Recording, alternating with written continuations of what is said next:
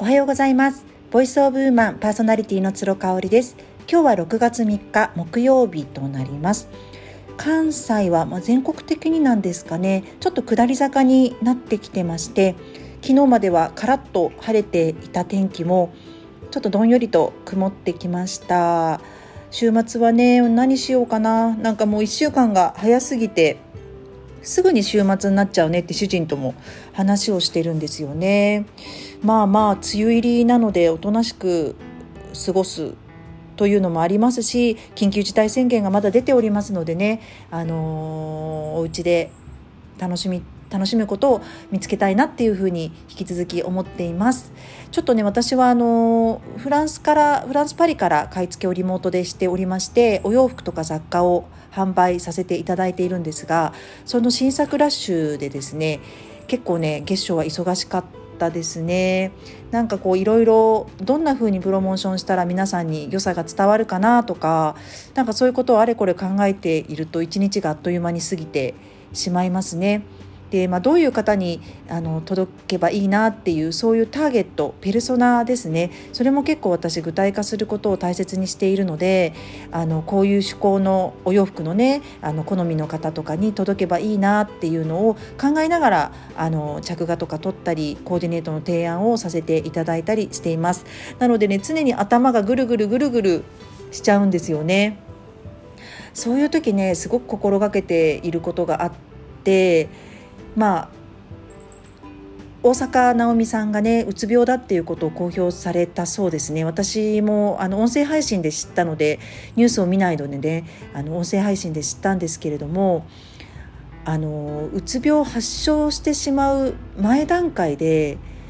自分自身を見つめるっていうことってすごく大事なんですよね。やっぱ発症してしまうともう薬に頼ったりとか、まあ、プロのカウンセリングを受けるっていう道もあると思うんですけれどもねできたらやっぱり発症する前に自分の心の位置をあの確認しておくっていう必要があるかなっていうふうに思います。で私も本当にこうぐるぐるぐるぐるいろいろね思考が巡ってしまうので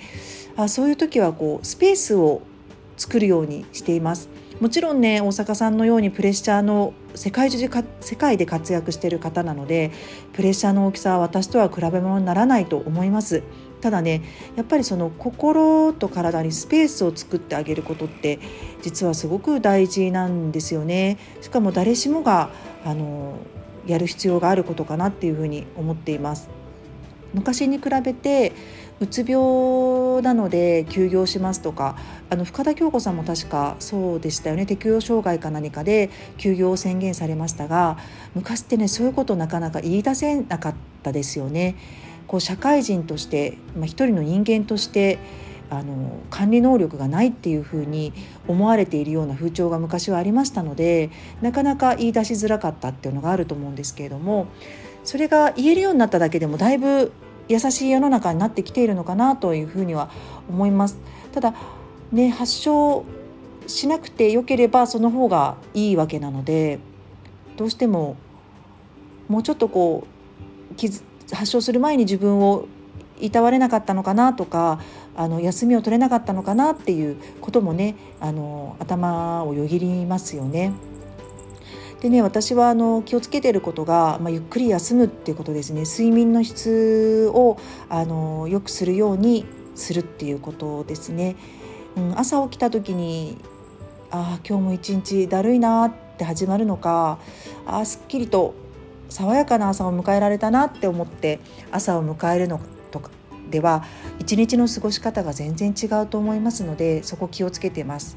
であのーお酒を飲むとね睡眠の質が下がるっていうことを言われます。あの最近 YouTube 大学で中田敦彦さんがお酒をもうやめるっていうことを宣言されていてお酒のそのデメリット飲酒のねデメリットについてお話をされていましたけれども私自身はねあの適量のお酒を夜主人と飲むことでかなりリラックスできるんですよねなので私自身はそれはすごく心と体にスペースを作るリラックスをするっていう意味ではあのやめたくない習慣の一つではありますね。うんなので皆さんの中でもねいろいろコロナにおいてちょっと気分が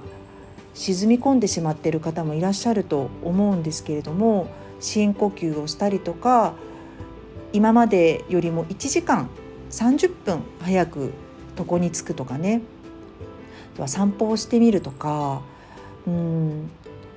朝時間を充実させるとか何か一つでもいいので興味があることをやってみていただきたいなっていうふうに思ってます。私はね今日はあの